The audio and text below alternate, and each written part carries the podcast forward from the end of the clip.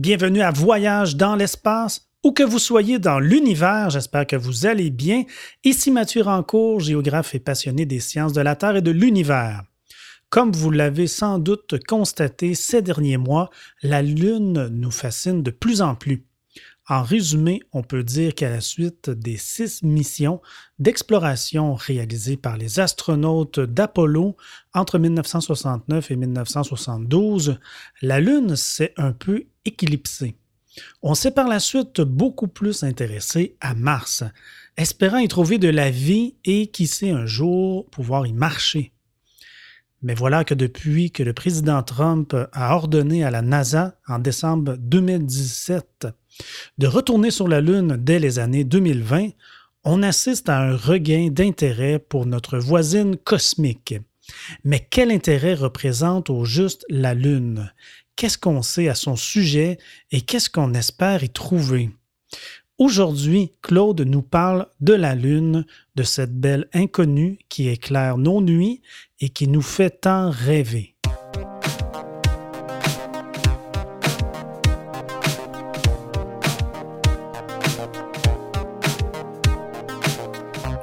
Claude Lafleur est journaliste scientifique. Il suit au quotidien l'exploration spatiale depuis 50 ans. Écrivain, il a rédigé de nombreux ouvrages en astronautique. Il commente l'actualité spatiale dans les médias québécois. Richard Massicotte est historien de formation. Il a été journaliste pendant plus de 30 ans à la radio de Radio-Canada, dont les dernières années aux années-lumière. Bienvenue à bord. Nous vous souhaitons un agréable voyage. Merci Mathieu Rancourt, merci de cette euh, introduction. Euh, bonjour Claude Lafleur. Bonjour Richard, bonjour tout le monde. Bonjour mesdames, messieurs. La Lune, oui, parlons-en. Jamais la Lune n'a autant fait parler d'elle que ces derniers mois. Bien sûr, on a souligné en grand le 50e anniversaire des premiers pas de Neil Armstrong et de Buzz Aldrin sur notre satellite avec Apollo 11. On a aussi assisté à trois tentatives d'alunissage de sondes automatiques une chinoise, une israélienne et une indienne. La première, une réussite, mais les deux autres, hélas, des échecs. On parle aussi énormément du programme Artemis qui vise à envoyer des Américains sur la Lune au cours de la, prochaine décennie, dont une femme. En fait, c'est un peu étonnant que la Lune, jamais elle a fait autant rêver que depuis les années 60. Et c'est même un peu étonnant parce que si on considère que la Lune, c'est notre voisine, hein, c'est l'astre le, plus proche de nous, on peut facilement la voir à l'œil nu, on peut même l'ausculter avec une paire de jumelles. Euh, donc, on a l'impression de tout savoir à son sujet, c'est notre voisine, et pourtant, il y a encore beaucoup de choses à découvrir. Effectivement. Et les raisons pour lesquelles la Lune nous fait à nouveau euh, tant rêver diffèrent bien entendu de celles qu'on avait dans les années 1960. On ne rêve plus de voir ce que c'est que d'être sur la Lune, ni de voir à quoi ressemble un paysage lunaire, ça on le sait, comme au temps d'Apollo par exemple. Non, il s'agit, euh, s'agit pas non plus de déterminer qui est le meilleur dans le domaine spatial, soit dans le domaine technologique ou scientifique, comme ce fut le cas au temps de la fabuleuse course à la Lune entre Américains et Soviétiques. Non, la Lune nous fait rêver autrement. Mais pour quelle raison, juste Claude?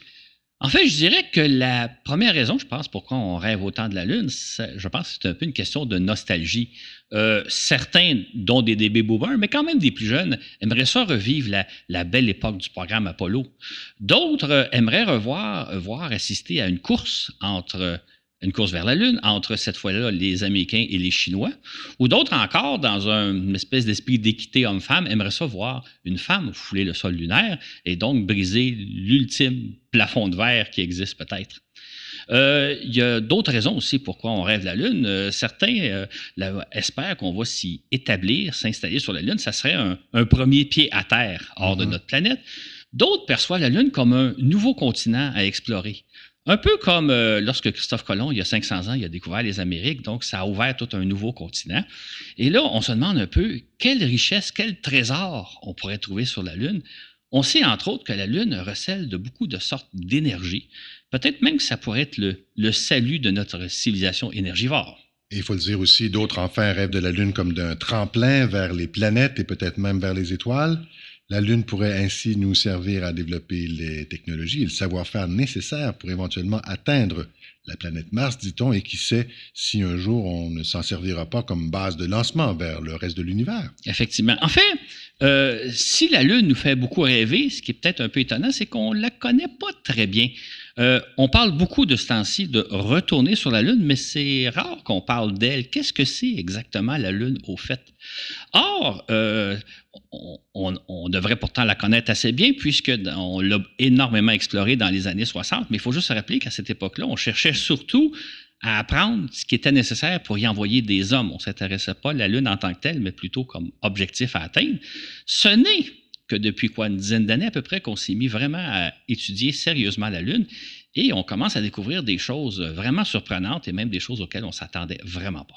Donc aujourd'hui, on va, on va nous concentrer sur notre voisine, qui est-elle, euh, que savons-nous d'elle et que nous reste-t-il encore à découvrir à son sujet?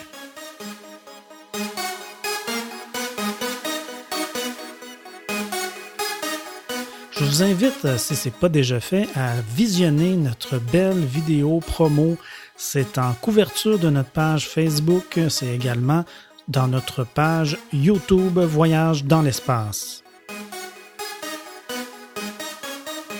Merci à nos patrons, patronnes Audrey Deal, Daniel Langlois, Martha Stool Talk Breed et un merci tout spécial à René Jolin et Pascal Gassé. Euh, merci à René et Pascal pour vos généreuses donations. Merci pour votre soutien, c'est très apprécié. Nous vous dédions cet épisode.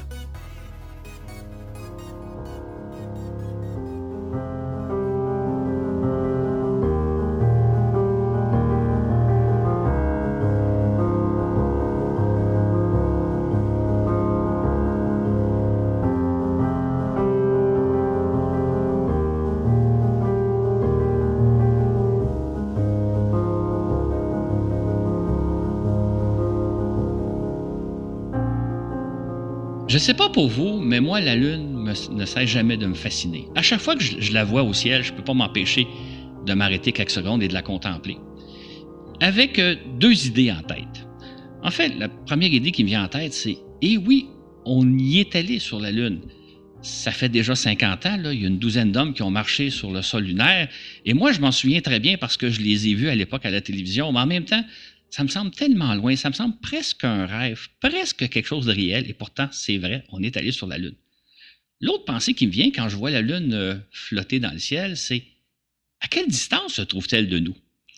Bien sûr, je connais la réponse, je l'ai lu dans des livres, mais si je ne connaissais pas la réponse, comment avoir une idée de la distance à laquelle se trouve la Lune? En fait, la question que je me pose quand je regarde la Lune flotter dans le ciel, c'est est-ce que c'est un objet relativement petit qui flotte quelque part dans l'atmosphère, au-dessus des nuages, à quelques peut-être dizaines de kilomètres d'altitude, ou si au contraire, c'est un objet gigantesque qui se trouve très très loin. C'est évidemment la question qu'on s'est posée durant des millénaires. Hein, les, nos, lointains ancêtres se demandaient la Lune est à quelle distance de nous? Or, euh, si on n'a pas les notions mathématiques nécessaires qu'on a aujourd'hui, ben, on ne peut pas avoir une idée de à quelle distance elle se trouve, la Lune. Pourtant, Claude, 150 ans avant notre ère, Hipparque avait trouvé la réponse, c'est-à-dire qu'il a estimé à cette époque-là que la Lune se trouvait à une distance égale à 30 fois le diamètre de la Terre, donc bien au-delà des nuages et de l'atmosphère. Absolument. Sauf que je dirais que Hipparque était beaucoup plus astucieux que je puis l'être. Surtout, et ce qui est important de le dire, c'est qu'il avait trouvé la bonne réponse. La Lune se trouve véritablement à une distance qui est équivalente à 30 fois le diamètre de la Terre. En fait, la réponse précise, là, c'est 30,13 fois. Donc, il avait vraiment raison. Maintenant, euh, il fallait, une fois qu'il euh, a, considéré que la Lune était 30 fois plus loin que le diamètre de la Terre, il fallait trouver le diamètre de la Terre. C'est quoi le diamètre de la Terre? Et ça, il va falloir attendre à peu près 1500 ans avant de trouver la bonne réponse. Mais ce qui est important de, de noter ici, c'est que donc, à l'époque d'Hipparque, on avait déjà déterminé que la Lune, dans le fond, c'est un gros objet qui est situé très loin de nous. Bien loin des nuages, effectivement. D'ailleurs, on sait à présent qu'elle se trouve à 385 000 km de nous. C'est par conséquent un astre de 3500 km de diamètre. Mais que signifie au juste une telle distance et comment, dans, le fond, se figurer ce que signifie cette distance? Exactement. peut-être une façon de, se figurer la distance. la Lune est à 385 000 km de nous. Peut-être une façon de se, faire une idée, c'est de dire, si on y allait en avion, ça prendrait combien de temps aller à la Lune? Bon, j'imagine que la plupart de, ceux qui nous écoutent, en tout cas un certain nombre de personnes, ont déjà pris l'avion, peut-être pour traverser l'océan euh, Atlantique entre l'Europe et l'Amérique du Nord. Euh, à, bord d'un avion qui file à la vitesse d'environ 900 km/h, on sait que ça prend à peu près 8 heures, dépendamment d'où on part et d'où on arrive. Donc, ça prend à peu près 8 heures. Si on se rendait à la Lune en avion, donc à la vitesse de 900 km/h, combien ça prendrait de temps de franchir les 385 000 km qui nous séparent de la Lune? Eh bien, ça prendrait 427 heures, ou, autrement dit, 18 jours. Donc, franchir l'océan entre l'Europe et l'Amérique, ça prend à peu près 8 heures, mais franchir la distance Terre-Lune, ça prend 18 jours. Ça nous donne une idée de ce que ça veut dire. Mais évidemment, attention Claude, parce que la distance euh, Terre-Lune varie puisque notre satellite naturel gravite sur une orbite elliptique, donc en forme d'œuf. En réalité, la distance Terre-Lune, euh, n'est-ce pas, Claude, varie de 356 700 km à 400 406 300 km, c'est-à-dire que si on partait au moment où elle se trouve euh, la plus proche de nous, il nous faudrait mettre 16 jours et demi pour l'atteindre, tandis que si on partait lorsqu'elle se trouve à son point le plus distant, on mettrait presque 19 jours. On aurait donc intérêt à s'envoler au bon moment. Mais nous savons que les astronautes euh, d'Apollo ne mettaient qu'environ trois jours pour y parvenir. Ils allaient donc beaucoup plus vite qu'un jet. Absolument. En fait, ce qu'il faut comprendre, c'est, vous êtes peut-être un peu surpris, mais on ne peut pas choisir à quelle vitesse on se rend à la Lune. Il faut y aller à une vitesse très précise et qui est une vitesse de 40 000 km/h. Oui, comment ça? Ce qu'il faut comprendre, c'est que lorsqu'il s'agit d'aller à la Lune, il faut s'échapper de la gravité terrestre. Or, comme on l'a déjà expliqué, pour aller dans l'espace, il faut atteindre une certaine vitesse qui est la vitesse de 28 000 km/h. C'est la vitesse qui nous permet de, se placer en orbite. C'est la vitesse à laquelle circule la station spatiale et bon nombre de satellites.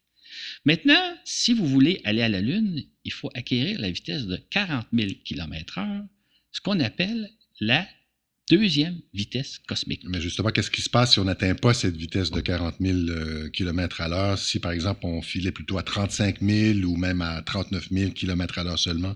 Si on va bon à la vitesse de 40 000 km h on va rester prisonnier de la Terre, prisonnier de l'orbite terrestre.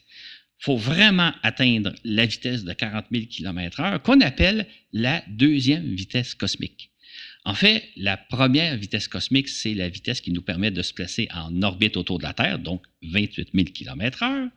Et il existe une troisième vitesse cosmique qui est celle qui nous permet de nous échapper du système solaire. Donc, à ce moment-là, c'est une vitesse de 150 000 km/h. Donc, on n'a pas le choix des vitesses quand on va dans l'espace. Il faut aller à certaines vitesses déterminées. Oui, c'est ce que je vois, oui.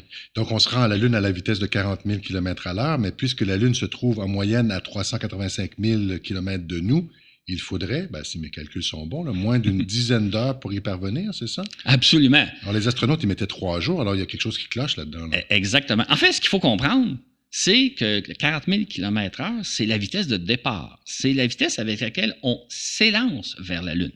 Sauf que en s'éloignant de la Terre, on perd de la vitesse parce que la gravité terrestre tente de nous retenir. C'est un peu comme si, vous et moi, on lance une balle en l'air.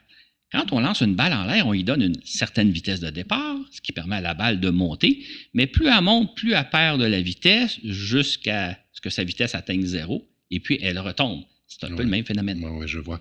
Donc, pour atteindre la Lune, il faut au départ acquérir une vitesse suffisante pour échapper à la gravité de notre planète, mais si on part avec une vitesse de 35 000 ou 39 000 km, on n'aura pas la vitesse nécessaire pour franchir, pour s'affranchir de la force de la gravité de la Terre.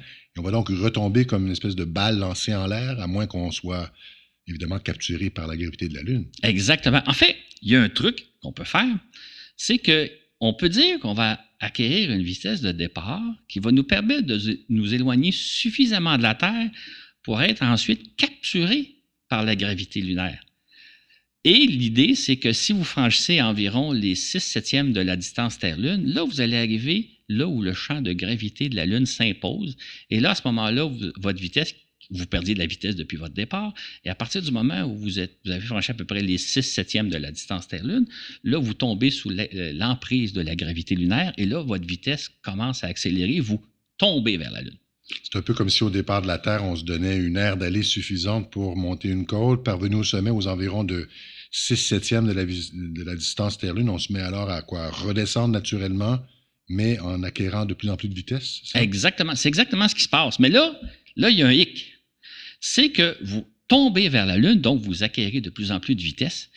Mais lorsque vous arrivez à la Lune, lorsque vous arrivez aux abords de la Lune, vous allez beaucoup trop vite pour vous placer en orbite autour de la Terre.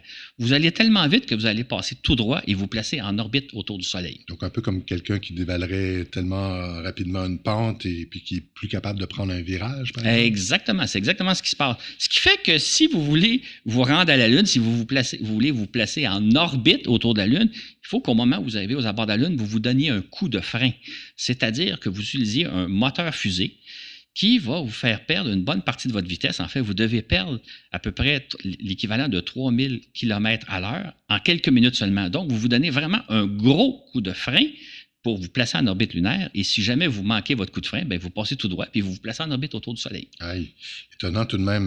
Donc, si on se résume, Claude, euh, il faut une grande vitesse pour quitter la Terre, vitesse qu'on perd au fur et à mesure qu'on s'éloigne.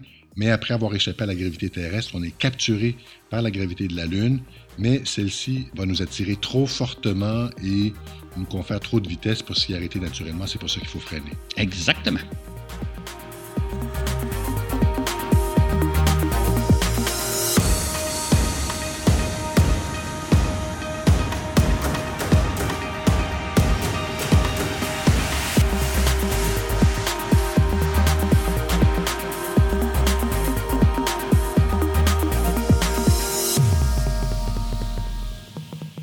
Pas facile en effet d'atteindre la Lune. Au début de l'ère spatiale, les Américains et les Soviétiques ont dû s'y prendre en de nombreuses occasions. Ainsi, les premières sondes lunaires, les Pioneer américaines, ont franchi plusieurs dizaines de milliers de kilomètres avant de retomber bêtement sur Terre elles n'avaient pas réussi à acquérir la vitesse de départ nécessaire pour échapper à la gravité terrestre et elles sont tombées comme des balles lancées en l'air. Puis la sonde soviétique Luna 1, destinée à percuter la Lune, est passée tout droit et s'est placée en orbite autour du Soleil. Par contre, Luna 2 a réussi son coup en percutant de plein fouet la Lune à vive allure. C'était en 1959 mais il a ensuite fallu attendre sept années et subir une dizaine d'échecs avant qu'une sonde ne parvienne enfin à se poser en douceur sur la Lune.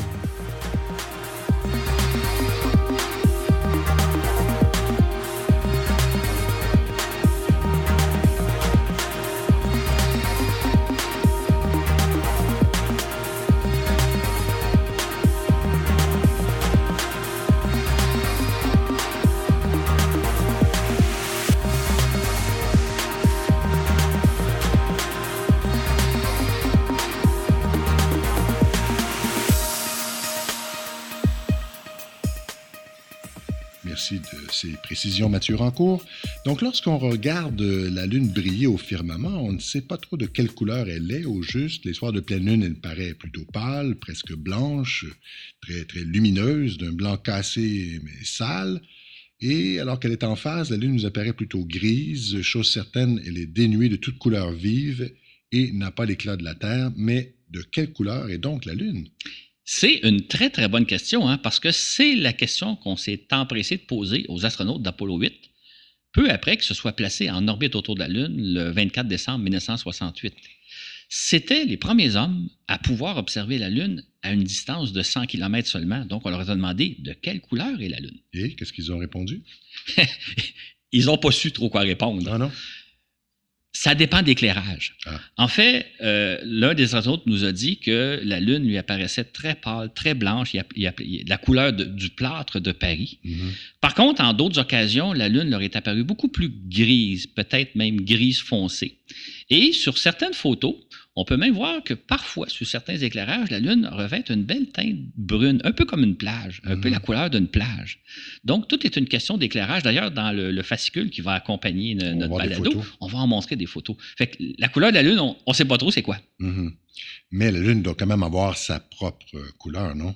Absolument. En fait, Quand on est sur le sol lunaire, quand on marche sur la Lune, là, on voit que la couleur de la Lune est la couleur du vieil asphalte. Ah. Je m'explique. Euh, on sait qu'une couche d'asphalte assez fraîche, c'est foncé, c'est gris foncé. Par contre, C'est presque noir. presque ça. noir. Par contre, lorsque l'asphalte vieillit, il pâlit. Et même sous certains éclairages, par exemple par un bel après-midi d'été, l'asphalte peut quasiment être une espèce de blanc sale, un peu la couleur de la Lune. Donc, la couleur, elle est grise asphalte. Gris asphalte, d'accord. Mais bien sûr, la Lune n'a jamais été asphaltée. Alors, comment t'expliques cette, cette couleur-là? En fait, ce qu'il faut comprendre, c'est que la Lune est un astre de roche. C'est-à-dire, ici sur Terre, le sol sur lequel on marche, ça peut être de la terre noire, ça peut être euh, du sable et ça peut être de la roche. Dans le cas de la Lune, c'est juste de la roche qu'il y a sur la Lune et de la roche qui se euh, dématérie- qui se brise en petites fines particules. Euh, c'est de la poussière, mais c'est pas de la pouss- poussière de roche. C'est pas de la poussière de terre. c'est ça, c'est pas de la poussière de terre, c'est vraiment de la poussière de roche. C'est ce qu'on appelle Donc, il du- n'y a pas de terre sur la Lune. il n'y a pas de terre sur la Lune. il, y a, il y a juste du.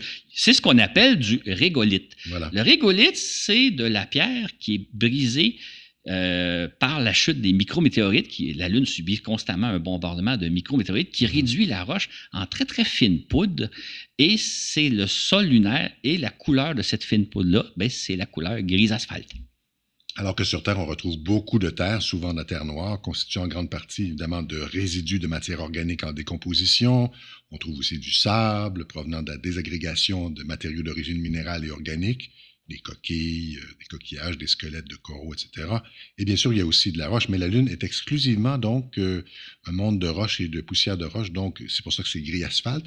Et le sol lunaire, Claude, est-ce qu'il sent quelque chose de différent de, par exemple, notre Terre? Oui, effectivement. Les, les astronautes qui ont eu la chance de, de- de sentir le, le sol lunaire ont dit qu'ils ont décrit l'odeur comme étant une odeur de, de poudre explosive, euh, poudre de, balles de fusil, ou si vous préférez, même de feu d'artifice.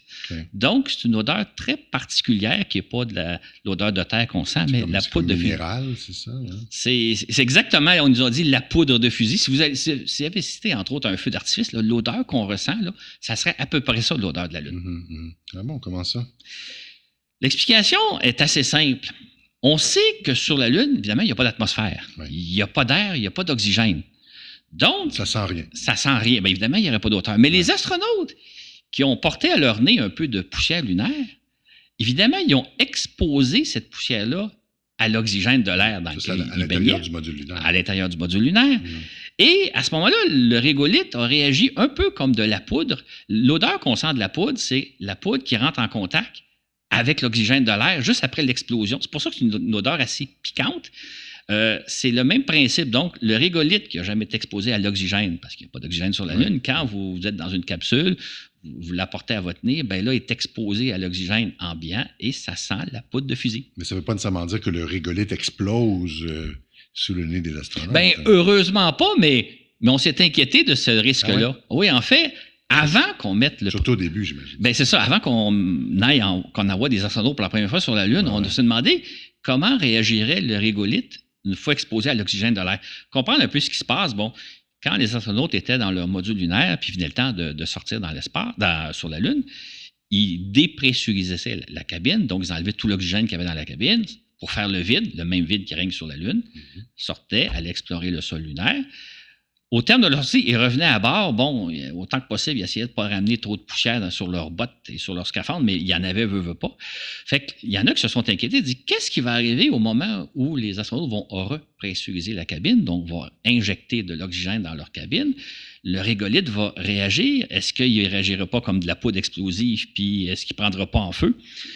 On estimait à l'époque, mais là, je parle juste avant Apollo 11, on n'était pas certain de comment le régolithe allait réagir. On estimait que c'était probablement pas un grand risque, mais on n'était pas certain.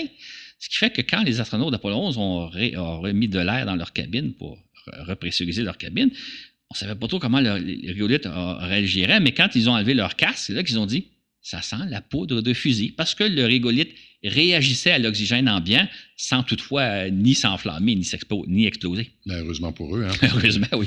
Parce que comme on constate sur les photos, tu l'as un peu dit euh, quelques secondes, euh, le scaphandre des marcheurs, euh, les scaphandres étaient souvent très poussiéreux, une espèce de petite poussière. On voyait que c'était comme teinté. hein, les costumes blancs étaient comme teintés de, de- de poussière grise foncée. Et d'ailleurs, c'était pas mal plus poussiéreux que ce qu'on s'attendait. Exactement. En fait, ce qu'on a découvert et ce qu'on s'attendait pas, c'était que le régolithe est très collant. Il s'infile partout, un peu comme de la suie. Mhm. Ce qui fait que durant leur sortie, les astronautes faisaient attention pour pas trop s'empoussiérer et avant de remonter à bord de leur module lunaire, ils se passaient le balai pour enlever le plus possible la poussière, mais le régolithe colle partout, c'est c'est un peu comme de la suie, et ça, on ne s'attendait pas à ça. Euh, dans le cas des missions Apollo, ça n'a pas posé trop, trop de problèmes parce qu'ils étaient sur la Lune pendant une journée ou deux, mais ceux qui vont un jour résider sur la Lune vont être pris avec le problème de. C'est comme s'ils allaient jouer presque dans la suie quand ils sortent dehors. Donc, comment euh, contrôler le problème pour ne pas, pas salir trop son vaisseau? Mais imaginez si vous alliez jouer dans la neige, mais que la neige était de la suie, ça posait un méchant problème. Ah ouais. C'est un peu ça le régolithe. Oui. Donc, euh, il faudra peut-être de nouveaux costumes ou les nettoyer mieux ou avoir ça. plus de costumes. Puis il y a un autre problème Ou un aussi. puissant aspirateur, Voilà, peut-être, ou ouais. quelque chose, mais il va falloir qu'il s'occupe de ce problème-là. Oui. Ben oui, tout à fait. Il y a un autre problème aussi qu'on a découvert, Claude, c'est que le régolithe est très corrosif. Donc, non seulement la poussière colle partout, mais Mhm. euh, ça crée... Qu'est-ce que ça fait exactement? En fait, lorsque les astronautes sont revenus de la Lune, donc une fois de retour sur Terre, les techniciens qui ont examiné leur scaphandre ont été très surpris de voir que les pièces de métal du scaphandre, dont les, euh, les anneaux, les différents morceaux de métal qui peuvent y avoir, Autour de la tête, autour, de- des mains, c'est ça? là? Exactement. Étaient comme attaqués par le, le régolithe. Était- le métal était un peu usé. Pourtant, les astronautes avaient passé une journée ou deux sur la Lune. Au, au mieux, ils avaient marché à peu près une vingtaine d'heures. Ouais. Et les scaphandres étaient déjà abîmés, pas, pas de façon dangereuse. Mais ça, ça veut dire que ceux qui vont un jour peut-être résider sur la Lune et qui vont, ils vont peut-être faire des, des dizaines et des centaines de sorties, eux, vont, vont devoir faire face à un problème où la, le régolithe est extrêmement corrosif. Ouais, et ça, on ne s'attendait pas à ça. Ouais, Il va falloir y penser pour les futures missions s'il y en a sur la Lune. Absolument. Et d'autre part, on observe que les paysages lunaires euh, sont évidemment très différents de ceux à quoi on est habitué sur Terre. Bien sûr, le, le ciel lunaire est noir, même en plein jour, on l'a déjà dit dans un de nos balados précédents, parce qu'il n'y a pas d'atmosphère. Mais on observe aussi, pour emprunter l'expression de Buzz Aldrin, une espèce de, et c'est son terme à lui, une magnifique désolation. Exactement. En fait, ce qu'on voit sur les photos, mais qu'on ne perçoit pas, c'est que ce sont des très, très vieux paysages. C'est-à-dire que là où ils sont, ça n'a pratiquement pas changé depuis des millions d'années, peut-être même depuis des centaines de millions d'années. Mhm. Or, sur Terre, évidemment, on n'a pas ça. Là. Sur Terre, ça change constamment, le paysage. Eux, ils étaient dans un environnement qui a à peu près pas changé depuis des millions d'années. Oui, évidemment. Euh, Comme tu dis, au- sur la Terre, ça change constamment. Non seulement il y a la météo, il y a les phénomènes climatiques, la vie euh, humaine notamment qui transforme sans cesse nos sols, mais il y a aussi sur la Terre, évidemment, une géologie très active, euh, érosion des sols, euh, le volcanisme, euh, érosion des sols non seulement due au vent, mais aussi euh, due à l'eau, les tremblements de terre et le reste. Et ça, ça fait bouger. La Terre, c'est vraiment une planète très vivante. Alors, c'est ça, c'est pour ça que donc la Terre euh, est constamment remodelée, sa surface est, euh, est changeante. Et nulle part sur Terre, il y a, il y a des terrains du même âge donc, que, que- que- que sur la Lune, mais c'est pas ce qu'ont vu les astronautes d'Apollo 11, c'est ça? Ça, les fait- autres missions après. En fait, ce qui- ce qui est fascinant, quand on y pense aux astronautes d'Apollo 11 comme aux autres, Ouais. c'est que s'ils étaient allés sur la Lune, sur la, la plaine de la tranquillité, dans le cas des astronautes d'Apollo 11, s'ils étaient allés il y a 10, mille ans- 10 millions d'années ou il y a 100 millions d'années, il y aurait eu, à toute fin pratique, le même paysage. Il n'y a à peu près rien qui a changé. Alors que, comme on vient d'expliquer, sur Terre, tout change constamment. Mhm. Sur la Lune, on a des sites qui existent depuis des millions, sinon même des centaines de millions d'années. C'est inimaginable. Mais c'est bon pour le tourisme. C'est ce que vous voyez. c'est ça, ça change Ça pas. ne changera pas beaucoup. Ça. Et en conséquence, un autre aspect hallucinant de la Lune, c'est que les cailloux qui se trouvent euh, sur la Lune ben, datent de milliards d'années carrément. Ils sont là euh, par terre ou par lune, hein, ce- selon, selon l'expression, depuis des, des centaines de millions d'années. C'est très vieux, donc. Donc, quand on y pense, euh, ça doit être extraordinaire de se dire le caillou que je ramasse, comme les astronautes ont fait, ou comme des sondes ont fait ou feront, et qu'on tient dans notre main, là, est là depuis bien avant l'apparition des premiers humanoïdes euh, sur Terre, peut-être même depuis avant l'apparition des premières formes de vie sur, euh, sur notre planète. Absolument. C'est quelque chose qu'on ne retrouve pas sur Terre. Dans le fond, les, cailloux que les astronautes d'Apollo nous ont rapportés dataient de 2, 3, 4 milliards d'années. OK, on n'a pas ça sur Terre. En On fait, l'a, mais euh, c'est plus rare. c'est, hein. oui, c'est beaucoup plus utile à trouver. En fait, la Lune, c'est un des intérêts qu'elle nous présente, un intérêt scientifique, c'est que la Lune recèle de la matière qui a servi mm-hmm. à fabriquer la Terre. Il y a des milliards d'années, matière qui s'est transformée depuis. Donc, quand on ramène des échantillons lunaires dans nos laboratoires, ce qu'on étudie, c'est la matière qui est à l'origine de la formation de notre monde et la, de ce que l'on est aujourd'hui, dans le fond. Mhm. Donc, on pourrait dire que la Lune, c'est une sorte de dépôt d'archives qui nous permet d'étudier nos origines terrestres. C'est tout l'intérêt scientifique d'aller sur la Lune, parce que parfois, les gens se disent à quoi bon aller chercher des cailloux qui, qui datent de 2, 3, 4 milliards d'années? Mais c'est la matière à partir de laquelle notre planète s'est formée et matière qu'on ne retrouve plus ici sur Terre parce que tout est toujours constamment transformé.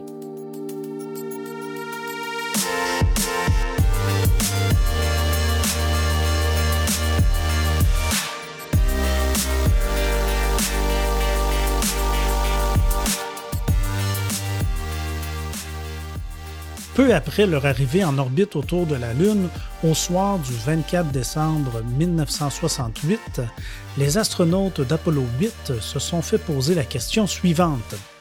Apollo 8, ici Houston, à quoi ressemble cette bonne vieille Lune vue à 100 km d'altitude? La réponse à cette question constitue la première description détaillée que nous avons eue de la Lune vue de si près. Très bien Houston, la Lune est essentiellement grise, aucune couleur, ça ressemble à du plâtre de Paris, à une sorte de vaste plage de sable gris. Nous pouvons discerner pas mal de détails. La mer de la fertilité ne ressort pas aussi clairement ici que ce qu'on voit depuis la Terre. Il n'y a pas beaucoup de différence entre elle et les cratères des environs. Les cratères sont tous arrondis. Il y en a vraiment beaucoup, certains sont récents. Plusieurs semblent avoir été percutés par des météorites ou d'autres projectiles du genre. L'Angrenu est un énorme cratère au centre duquel se trouve un piton. Les parois du cratère sont en terrasse, 6 ou 7 niveaux de terrasse, jusqu'au fond du cratère.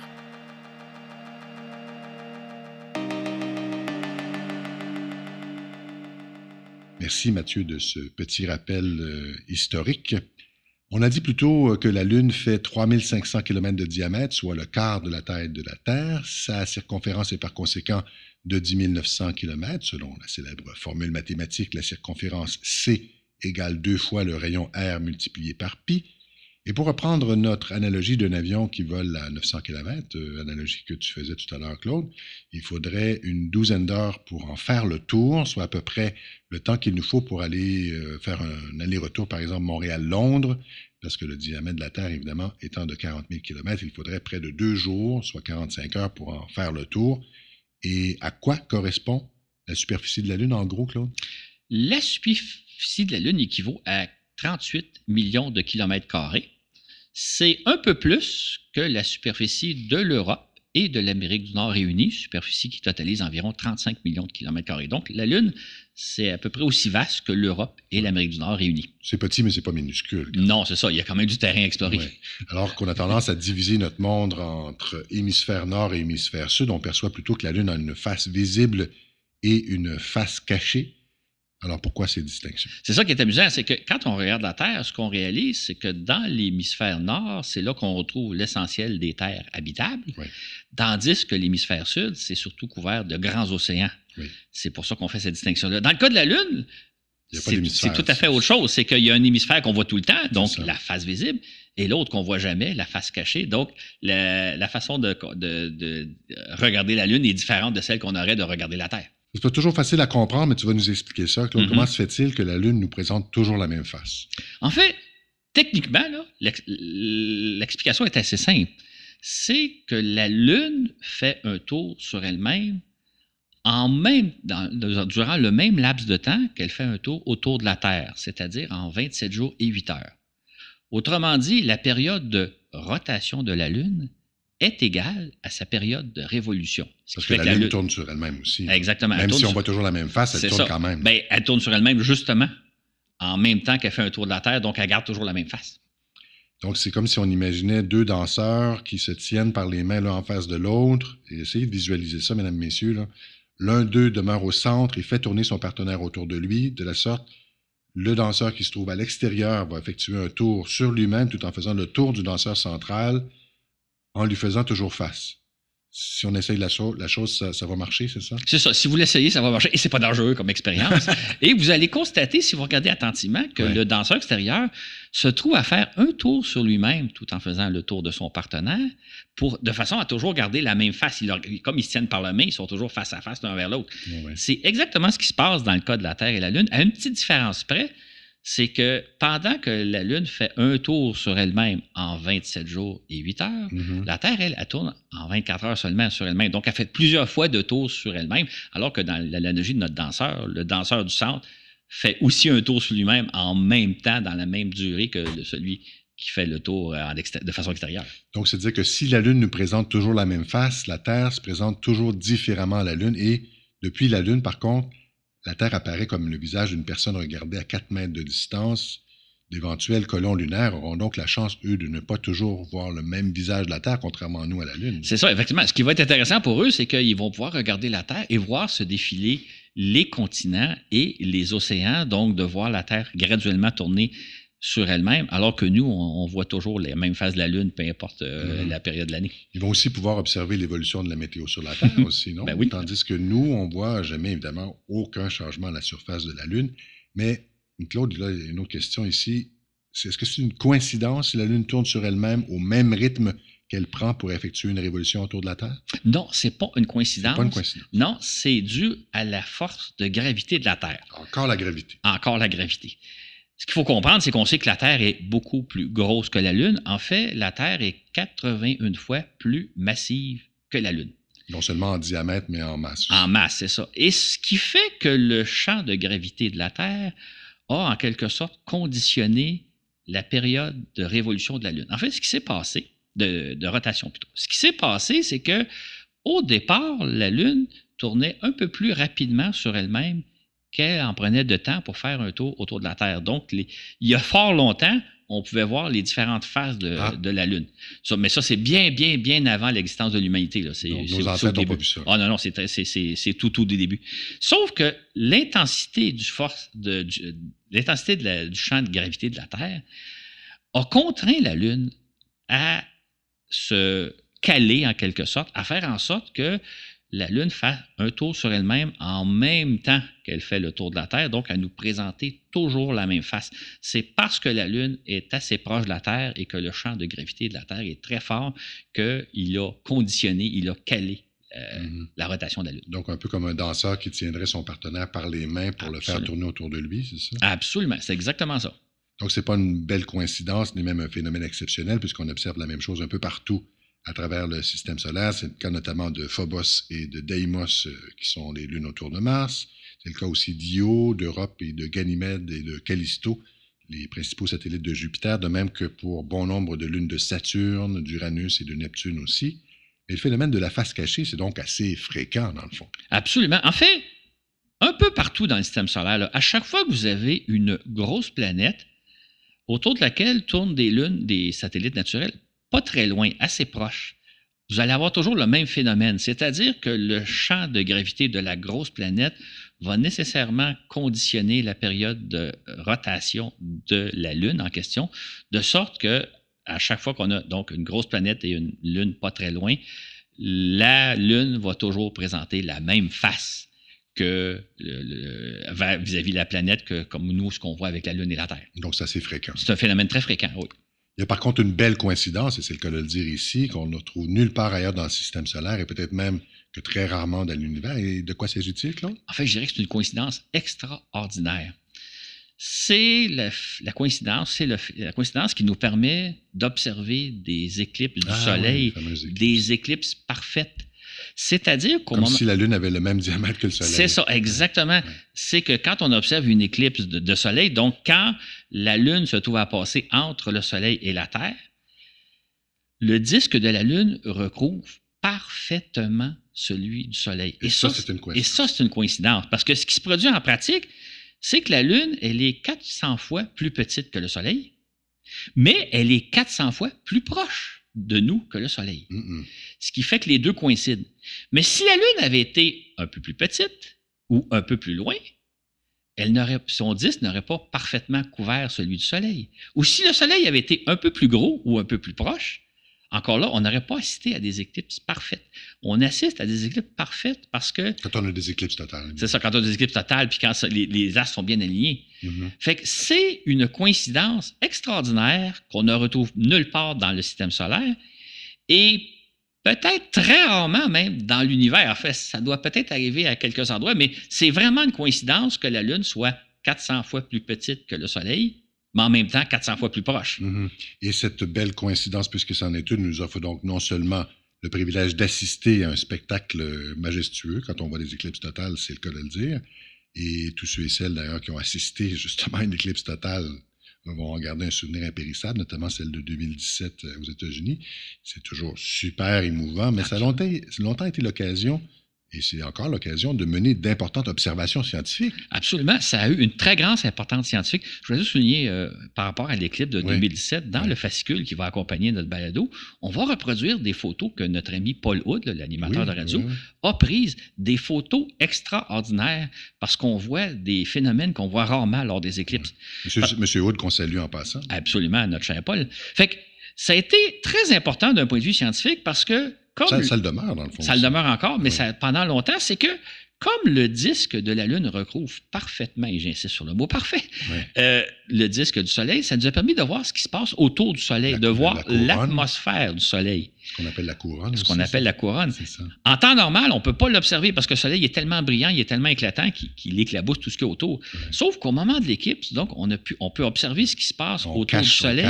la Lune nous cache le Soleil qui nous permet de voir autour. Exactement. Et là, ce qu'on voit justement, c'est qu'il y a des éruptions solaires, il y a toutes sortes de phénomènes euh, et, de perturbations, etc. Mm-hmm.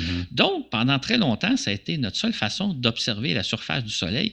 Et encore une fois, c'est vraiment, on est vraiment, vraiment chanceux parce que le disque de la Lune couvrait parfaitement celui du Soleil. Si ça n'avait pas été le cas, on n'aurait pas pu observer l'atmosphère du Soleil comme on le fait. Aujourd'hui, on a des instruments scientifiques, qui nous permettent de le faire, mais pendant des siècles, ça a été notre seule façon de dire qu'est-ce qu'il y a à la surface du Soleil? Ben, grâce aux éclipses, on peut le voir. Et aujourd'hui, donc, on a affaire à un, phénomène qui est toujours très émouvant pour ceux qui ont eu la chance de voir l'éclipse totale, mais en même temps, c'est un phénomène scientifique très intéressant. Et tout ça, c'est juste une coïncidence. En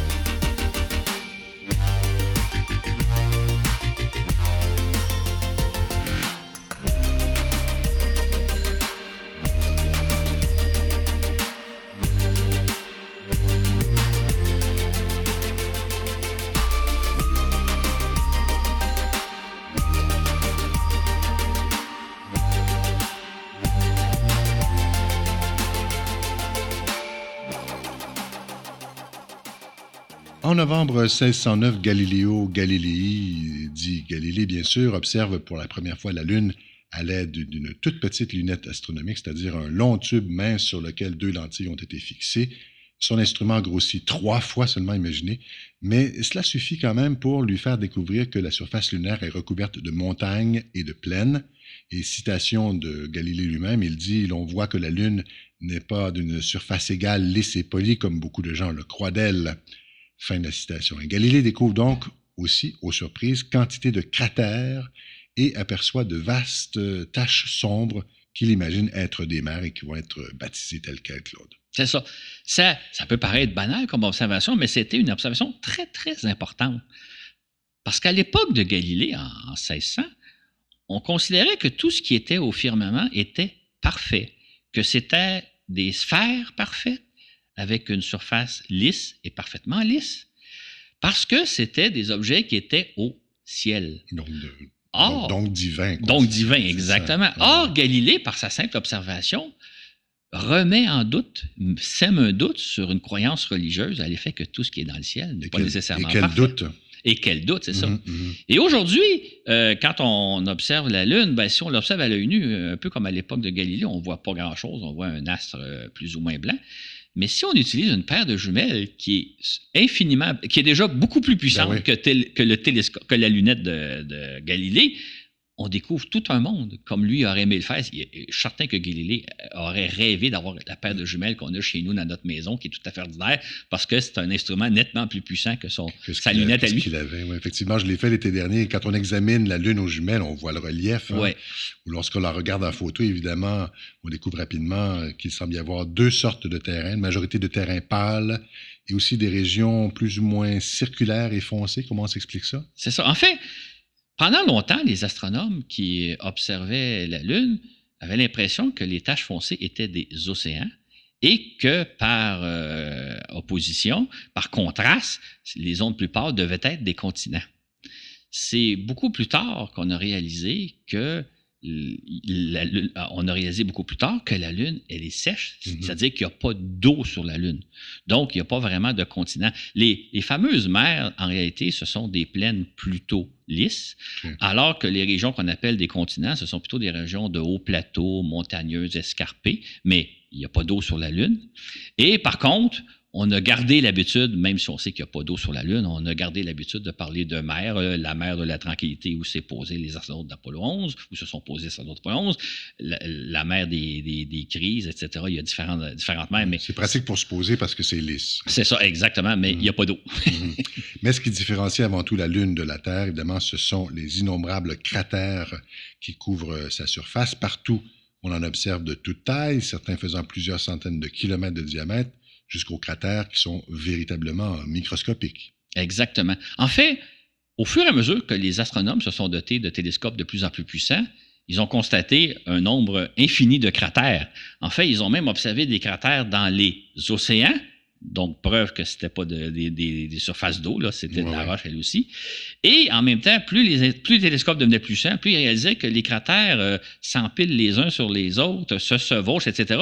Un peu comme si on, on jetait une pilée d'assiettes sur une table, euh, toute pêle-mêle. euh, ça ressemble à ça. Les cratères, ils sont en nombre infini quasiment. Oui.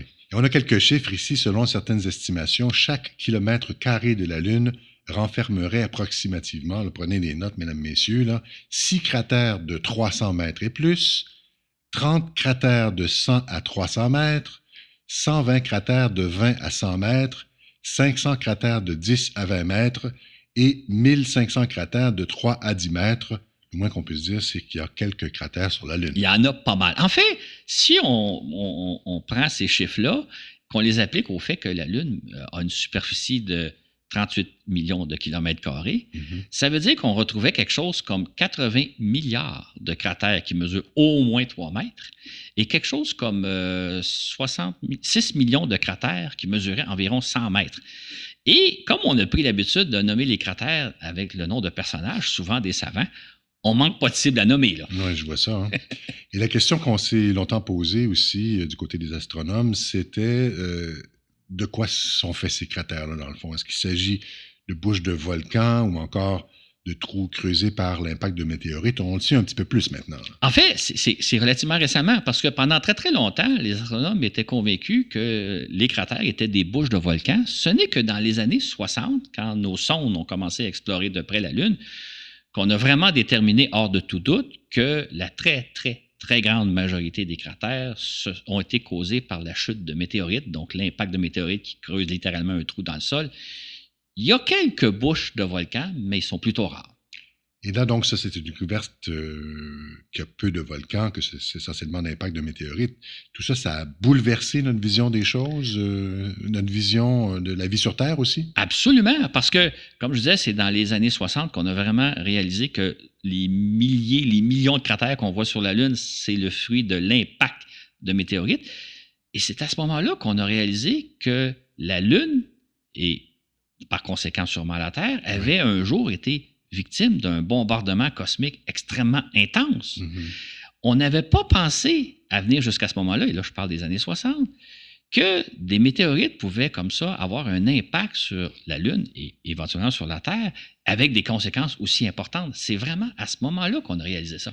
Et c'est aussi un peu à cette époque-là aussi qu'on a découvert euh, qu'un météorite avait un jour euh, au Yucatan, le, fameux Chicxulub, il y a 65 millions d'années, anéanti les dinosaures. Exactement. Et, c'est à partir des années 70-80 qu'Hollywood s'est mis à nous projeter, Claude, des films de peur mettant en scène l'anéantissement prochain de l'humanité à la manière des dinosaures on va dire, entre guillemets, des idées nouvelles. C'est ça. En fait, ce, ce, qui est important de remarquer, c'est que c'est des idées relativement récentes. Ça fait juste une cinquantaine d'années qu'on a pris conscience que la Lune et la Terre avaient été victimes de bombardements cosmiques assez intenses et que euh, jusqu'à ce moment-là, on n'avait jamais pensé qu'on pourrait peut-être euh, un jour subir le sort des dinosaures parce qu'on n'y avait pas pensé. Mmh. C'est donc des découvertes quand même assez récentes. Et la grande question qu'on s'est euh, aussi posée à ce moment-là, ça a été à quand remonte cette justement intense bombardement dont a été victime la Terre et aussi la euh, dont a été victime la Lune et aussi la Terre. Exactement. En fait, ce que les recherches qu'on a menées grâce aux sondes spatiales et aux astronautes qui sont allés sur la Lune nous ont montré, c'est qu'il y a eu donc un bombardement très intense qui a duré environ un milliard et demi d'années au tout début de la formation de la Terre et de la Lune. Donc, il y a environ et, du, système solaire. Et du système solaire en général aussi. Donc, il y a environ 4 milliards et demi d'années, le bombardement a commencé, ça a duré environ 1 milliard et demi d'années. Et depuis 3 milliards d'années, absolument, et depuis 3 milliards et demi d'années, ben là, c'est beaucoup plus calme.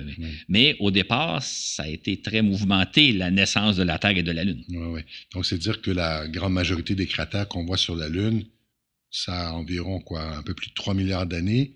Et c'est d'ailleurs l'âge des terrains qu'ont exploré les, astronautes des différentes missions Apollo. Absolument.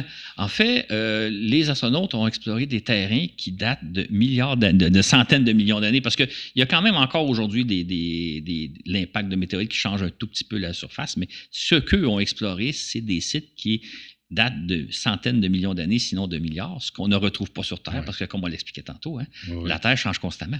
Et pour ce qui est des volcans, il y en aurait ou pas en activité sur la Lune? Pas à ce qu'on sache. En fait, euh, jadis, il y a des astronomes qui ont rapporté avoir vu certaines émanations lumineuses de certains cratères, comme s'il y avait un dégagement de gaz mais on n'a jamais observé d'éruption volcanique en tant que telle. Euh, il y en a peut-être, on n'en a jamais observé. Il y a apparemment parfois donc des émanations de gaz, mais c'est un phénomène qui semble très rare et vraiment pas facile à observer. Je vous dirais que c'était dans les années 50-60 qu'on a eu l'impression d'observer ce genre de phénomène-là, mais depuis qu'on a des satellites qui observent la Lune en permanence ou à l'époque des équipages d'Apollo, jamais on a observé euh, une espèce d'émanation de, fumée. Ou de, pourtant, on, l'a cherché, mais on n'a jamais observé des, des éruptions volcaniques. On sait par contre qu'il y a eu des volcans sur la Lune, mais ils sont apparemment éteints.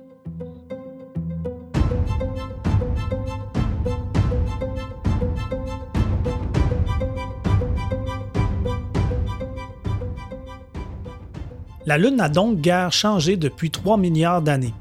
Elle nous donne donc une idée de ce qu'a dû être la Terre au commencement. C'est en quelque sorte un dépôt d'archives cosmiques au sujet des débuts de notre planète qui, elle, a tant changé depuis 3 milliards d'années.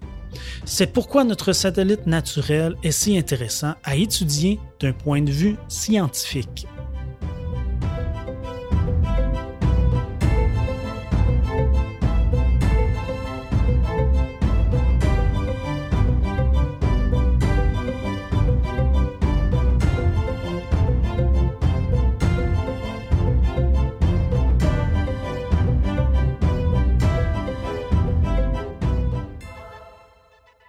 Comme on l'a évoqué précédemment, la Lune donc a beaucoup été étudiée dans les années 1960 afin d'en apprendre les connaissances de base, quoi, pour y faire euh, éventuellement parvenir des humains. Et puis, euh, durant une trentaine d'années, on l'a négligé au profit des autres planètes, et particulièrement notamment Mars. Mais depuis une dizaine d'années, la Lune est redevenue intéressante. Désormais, les Américains, mais aussi les Européens, les Chinois, les Japonais, les Indiens et même les Israéliens plus dernièrement, donc euh, y expédient ou tentent d'y expédier leur euh, propre sonde. Et à présent, la Lune, Claude, nous intéresse pour ce qu'elle est et ça dans son ensemble. Exactement. En fait, ce qui est un peu étrange, c'est que ce n'est que depuis une dizaine d'années qu'on s'est mis à étudier la Lune dans son ensemble, comme on le fait pour bon nombre d'astres du système solaire, petits et gros.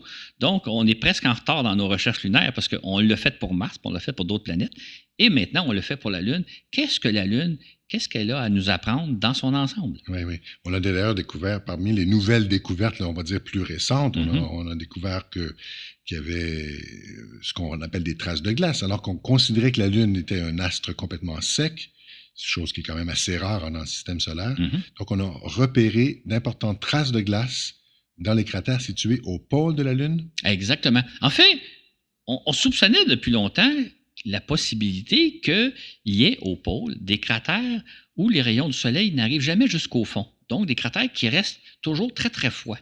Et on se disait que peut-être que dans ces cratères-là, il pourrait y avoir des, un peu d'eau, un peu de, de glace d'eau et ce n'est qu'en 1998 qu'une sonde américaine qui s'appelle Lunar Prospector, donc prospecteur lunaire, je trouve qu'elle porte bien son nom, elle a effectivement identifié des molécules d'eau au fond de certains cratères au pôle.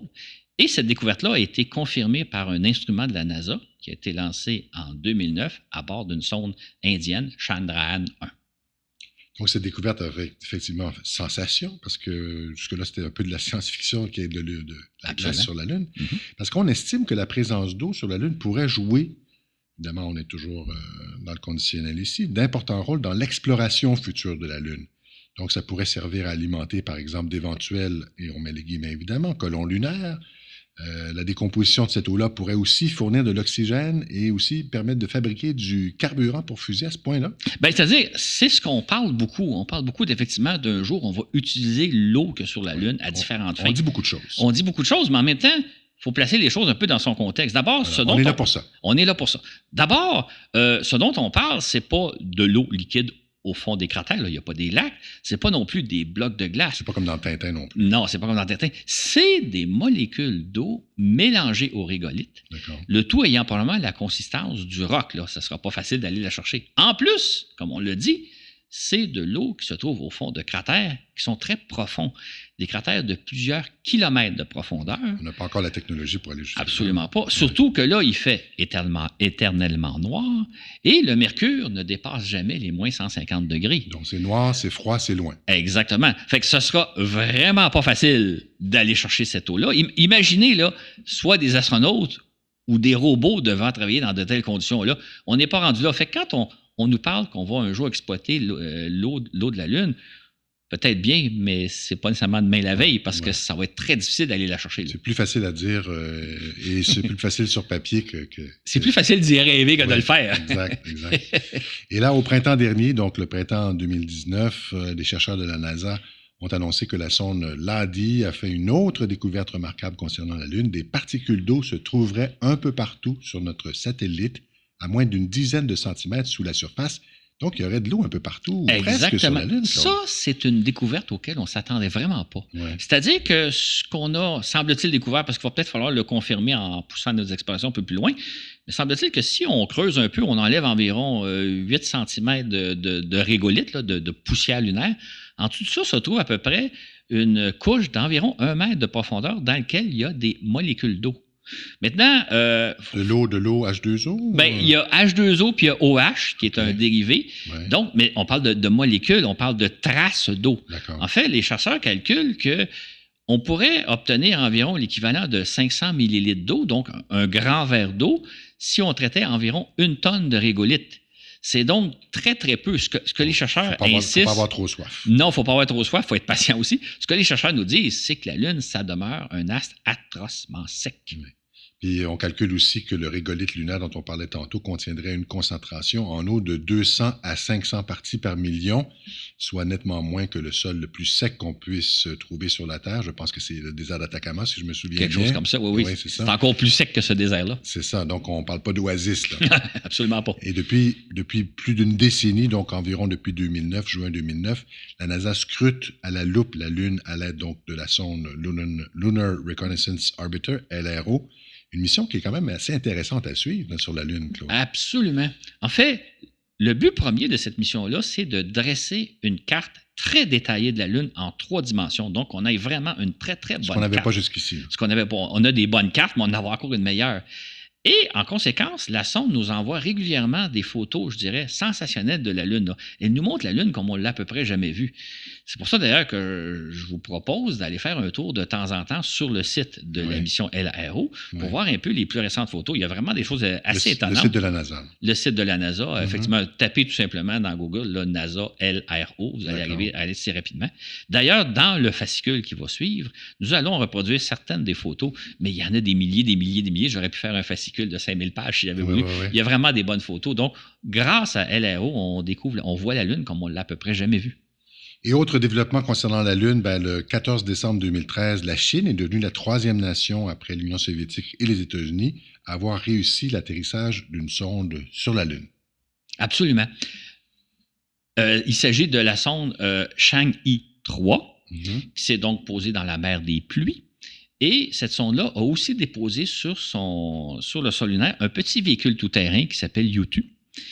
Et pour la première fois en près de 50 ans, la sonde nous a envoyé des photos de paysages lunaires. Ça faisait 50 ans qu'on n'avait pas vu un nouveau paysage lunaire. On a des images de loin, mais on n'avait pas de paysage sur place. C'est ça, là, on est sur place. c'est ça. Fait que, et d'ailleurs, on va reproduire les photos dans, le fascicule. Maintenant, ce qu'il faut dire, c'est que, euh, donc, la sonde elle-même a photographié le petit YouTube en train de, s'éloigner de elle. Et le petit YouTube s'est retourné puis a photographié la sonde mère. On a vraiment des photos qui sont vraiment très intéressantes à voir. Maintenant, on peut juste souligner que malheureusement, le, petit YouTube, il devait, il devait parcourir probablement des centaines de mètres, sinon quelques kilomètres, mais euh, il s'est enlisé dans le sol lunaire après euh, seulement à 100 mètres de distance de véhicule. Donc, il a, parcouru un peu de chemin, il s'est enlisé là. mais ça a été une mission intéressante. Ça arrive aux meilleurs robots. Absolument, exactement. Et on parle aussi beaucoup depuis quelque temps de retour sur la Lune et on assiste même à une certaine course technologique. Aussi aux États, ainsi aux États-Unis, nombre d'entreprises sont à mettre au point divers vaisseaux lunaires, alors qu'au cours de 2019, la Chine, Israël et l'Inde ont envoyé des sondes destinées à se poser sur le sol lunaire. Puis il y a aussi plusieurs autres, dont l'Europe, la Russie, le Japon, le Canada, qui vont qui rêvent euh, également de la Lune. Exactement. En fait, on, assiste à un, regain d'intérêt pour la Lune, mais je dirais plus un regain commercial. Il y a, entre autres, un certain nombre d'entreprises qui sont en train de développer des services de transport lunaire qu'ils espèrent vendre à différentes organisations gouvernementales ou privées, alors qu'il y a différents pays qui espèrent, d'une façon ou d'une autre, tirer profit de la Lune. On assiste en fait à une multitude de courses, hein, notamment entre entreprises et entre gouvernements qui cherchent à la fois être premier tout en coopérant. Donc, euh, il y a peut-être un petit conflit ici. Qu'est-ce qu'on peut penser de tout ça? C'est ça. En fait, moi, je dirais qu'on assiste à un engouement un peu étonnant de la Lune. là. C'est-à-dire, on parle même, puis moi je l'ai vu dans certains articles, mais on parle même d'une espèce de ruée vers l'or, un peu comme les, ruées euh, qu'il y a eu dans, aux États-Unis euh, dans les années 1800, la fameuse ruée vers l'or. Fait qu'il y a des entreprises qui, qui croient ou qui rêvent ou qui espèrent développer des systèmes euh, qui vont vendre à différentes organisations. Il y en a d'autres qui espèrent probablement avoir de juteux contrats de gouvernement pour, poursuivre l'exploration de la Lune, sinon même peut-être d'exploiter les ressources de la Lune. Pendant ce temps-là, ben, il y a différents pays qui, eux autres aussi, participent à la course, qui veulent collaborer, mais qui veulent aussi un peu se tailler un morceau de gâteau. Donc, on assiste vraiment à une course. Et, euh, et comme toute ruée vers l'or, euh, l'avenir évidemment est incertain et la rentabilité est loin d'être acquise. Fait je ne sais pas comment ça va se passer. Il va falloir voir dans le temps comment les choses vont évoluer. Ce sera d'ailleurs probablement l'objet d'éventuels balados quand on verra la, course se déployer, comment ça s'est passé. Mais je ne sais pas ce qui va arriver dans les prochaines années. Ça, peut être n'importe quoi.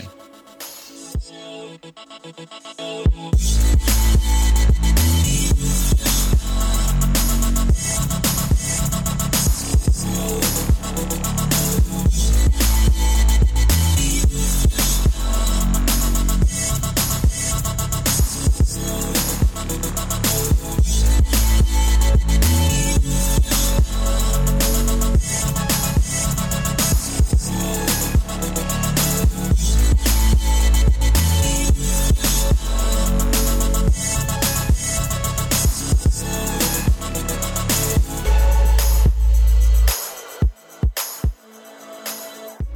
Terminant le 11 avril dernier, la sonde Bereshit, un projet financé par un groupe d'entrepreneurs privés israéliens, a tenté de se poser sur la Lune. Malheureusement, alors que l'engin se trouvait à 13 km d'altitude, une défaillance technique s'est produite et l'engin s'est écrasé. Et puis le 6 septembre, la sonde indienne Vikram tente à son tour de se poser, mais encore là, défaillance qui survient en pleine descente à 2,3 km d'altitude, entraînant sa perte. Pour toi, Claude, ces deux malheureux accidents, parce qu'on souhaite d'accidents en personne, revêtent un caractère particulier. Ils illustrent D'abord, premièrement, qu'il n'est jamais facile de se poser sur la Lune. Absolument. Il est jamais facile. D'ailleurs, l'instant qu'on redoute le plus, c'est au moment où la sonde arrive au sol.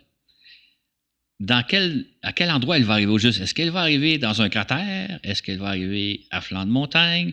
Est-ce qu'elle va se poser contre un rocher ou dans une crevasse? Tout ça, ça pourrait donc euh, entraîner la perte de l'engin.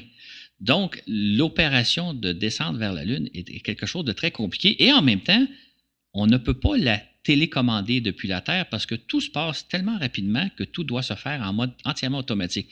Donc, quand une sonde se pose de la Lune, on regarde ce qui se passe, on touche du bois, on espère que tout va bien se passer, mais on ne peut rien y faire. La sonde se dirige d'elle-même sur la Lune en espérant qu'elle va arriver au sol intacte. Oui, ça a d'ailleurs été le cas de la mission Apollo 11, hein, puisque le module lunaire, euh, s'il était resté en mode automatique, euh, il se dirigeait vers un cratère, puis il se serait probablement écrasé. Mais heureusement, il y avait à bord Neil Armstrong qui a pris les commandes du LEM dans les dernières minutes de la descente pour repérer un terrain plat. Visuellement, hein, c'est un humain qui a fait ça. Sans lui, la mission aurait probablement été un échec.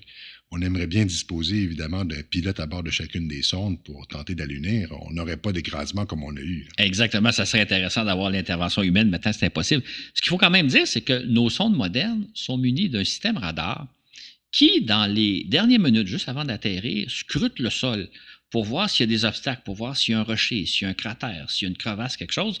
Et donc, la sonde elle-même, l'ordinateur de bord de la sonde, analyse les données radar pour essayer de trouver un site plat. Donc, euh, ça améliore beaucoup nos chances d'atterrir, mais ce qu'il faut savoir, c'est que dans un avenir prévisible, ça va toujours être très risqué de s'opposer sur la Lune, un peu comme l'ont montré les sondes cette année. Oui, c'est ça.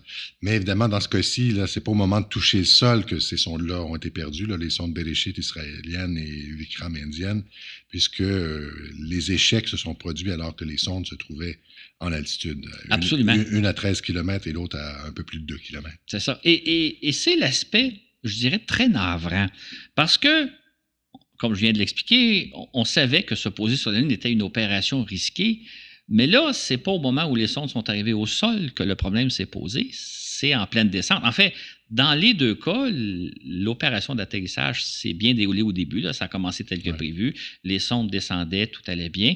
Et là, soudainement, est arrivé un pépin technique ou informatique qui a causé la perte de la sonde qui fait que c'était navrant parce que c'est au niveau, c'est au moment où elle touché le sol qu'on s'attendait à l'instant critique, mais l'accident est arrivé bien avant. Et ça illustre toute la difficulté de se poser sur la Lune, c'est-à-dire qu'il faut non seulement prendre toutes les précautions pour le moment où on arrive au sol, mais il faut s'assurer aussi que la descente se déroule parfaitement tout au long de la descente, ce qui est vraiment pas une tâche facile, comme un peu l'Ulysse, malheureusement, les, les deux échecs de la sonde indienne et israélienne. Mais par contre, il y a eu un succès assez retentissant d'ailleurs, celui de la Chine. Le 3 janvier, les Chinois sont parvenus à se faire poser euh, la sonde Changi 4 euh, sur la face cachée de la Lune. Et c'était une grande première, Claude. C'est absolument une grande première parce que pour la première fois en 50 ans d'exploration de l'espace, par les Chinois, ceux-ci sont parvenus à réussir quelque chose que ni les Américains ni les Soviétiques n'avaient jamais tenté de se poser sur la face cachée de la Lune. En plus, la petite sonde Chang'e 4 a déposé un petit véhicule tout-terrain. Un petit parent de, l'autre. Euh, Exactement, le petit jumeau de l'autre. D'ailleurs, qui nous a envoyé des photos de. Chacun s'est photographié l'un l'autre. Euh, il faut dire que les Chinois bénéficient d'une d'expérience et de moyens techniques beaucoup plus développés que ce que dispose l'Inde et surtout même de l'équipe privée euh, israélienne. Donc, euh, ce qu'on comprend, c'est que ça prend des moyens. Une leçon à tirer de ça, Claude, à ce moment-là? Absolument. En fait, euh, moi, je veux. Je veux pas blâmer ni les Indiens ni les, Israéliens, là, parce que c'est pas facile de faire des opérations sur la Lune. Mais ce qu'il faut peut-être comprendre, c'est que on, assiste maintenant, je pense, à, une nouvelle tendance qui serait celle de développer des sondes qui coûtent moins cher que les sondes qu'on a lancées jusqu'à maintenant. Donc, des sondes plus économiques. Mais ce faisant, je pense, je, je crains qu'on qu'on omette certains tests critiques ou même qu'on ne dote pas les sondes de systèmes euh, double de troisième euh, surveillance pour être certain que tout se passe bien. On, essaie de, faire une sonde plus économique, donc en coupant un petit peu les coins ronds, et ça peut avoir des conséquences. Donc, quand on veut réduire les coûts, des fois, hein, c'est ça, ça peut avoir effectivement un aspect ça. négatif. Et, toi, tu crois que ça pourrait même être le risque que pourrait nous faire couvrir, courir le secteur privé qui tenterait, par exemple, d'offrir des systèmes de transport euh, lunaire dans ce cas-ci au plus bas coût possible. Tu, penses, tu crains ça, toi? C'est ça. Effectivement, moi, j'ai un peu la tendance à craindre que l'on essaie de, couper un peu, d'enlever certains tests pour réduire les coûts. Or, si on met au point des systèmes qui coûtent moins cher, si on fabrique des sondes qui coûtent moins cher, mais qui ne réussissent pas, ça ne donne pas grand-chose. Fait qu'il faut absolument se garder toujours en mémoire que l'espace, c'est un environnement extrêmement rigoureux et qui ne pardonne pas. Fait faut toujours tout prévoir, tout tenter. D'ailleurs, la NASA a fait l'erreur dans les années 90. À une certaine époque, dans le cadre de ses missions d'exploration de la planète Mars, elle avait mis au point des sondes qu'elle appelait Faster, Better and Cheaper. Donc, des sondes qui, prennent beaucoup moins de temps à développer, à concevoir, qui sont moins qui coûtent moins cher à développer. Maintenant, ils ont connu des échecs euh, importants. Là, ça n'a pas marché. Fait qu'ils sont revenus au fait que ça coûte cher développer des sondes, ça demande beaucoup de temps, beaucoup d'énergie, beaucoup d'efforts. Sinon, ben, on risque l'échec.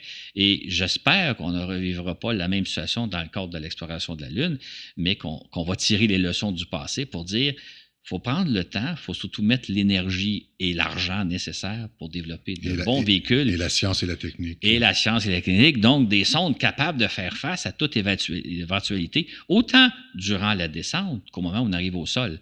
Parce qu'autrement, on va fabriquer des sondes qui ne coûteront beaucoup moins cher que les sondes habituelles, mais qui ne donneront pas de résultats. C'est peut-être la leçon à tirer et j'espère qu'on va la tirer avant que ça ait des conséquences. C'est ce qui conclut notre euh, balado euh, d'aujourd'hui. La Lune, c'est inconnu. Claude Lafleur, euh, je te remercie beaucoup. Ben, merci Richard, puis merci à Mathieu pour sa collaboration. On forme une belle équipe. Tout à fait. Merci, mesdames, messieurs. Au revoir. C'est ce qui met fin à cet épisode. Euh, on a une page Facebook. Je vous invite à aller aimer notre page. C'est une façon de nous soutenir. Une autre façon de nous soutenir financièrement, financièrement cette fois, oui, euh, c'est notre page patreon.com oblique voyage dans l'espace. Merci d'ailleurs à toutes nos patronnes, tous nos patrons qui nous supportent. C'est très apprécié.